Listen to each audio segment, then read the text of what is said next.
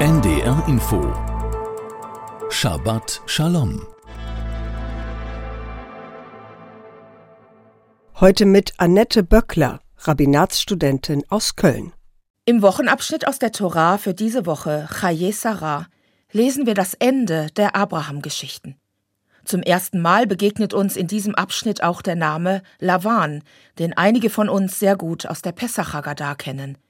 Da heißt es, zieh aus und lern, was Lavan, der Aramäer, Jaakov, unserem Vater, antun wollte. Während der Pharao nur die Knaben töten wollte, versuchte Lavan, das ganze Volk auszurotten. Doch nicht nur Lavan wird erwähnt. Unser Abschnitt handelt von Beerdigungen. Sarah stirbt, Abraham stirbt, es scheint, als wären wir am Ende der Geschichte.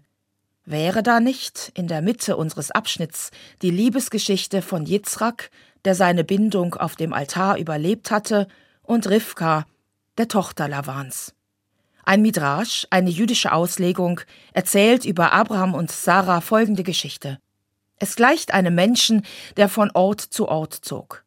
Einmal sah er auf einer Reise einen brennenden Palast. Der Palast brannte lichterloh, und es schien, als wäre niemand zuständig. Da schlug der Wanderer Lärm und rief Hier brennt ein Palast, ist niemand dafür zuständig? Da schaute der Besitzer des Palastes aus dem Fenster heraus und sagte Ich bin der Besitzer, mir gehört der Palast. So sei es auch mit Gott. Abraham rang in seinem Leben mit Gott und rief zu Gott Ist denn niemand für diese Welt zuständig? Da sagte Gott, ich bin der Eigentümer dieser Welt.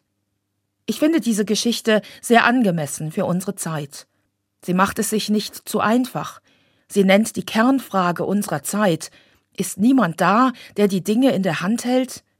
Die Antwort ist eine kleine leise Stimme, ein Funke der Hoffnung, wie die Liebesgeschichte mitten in unserem Wochenabschnitt.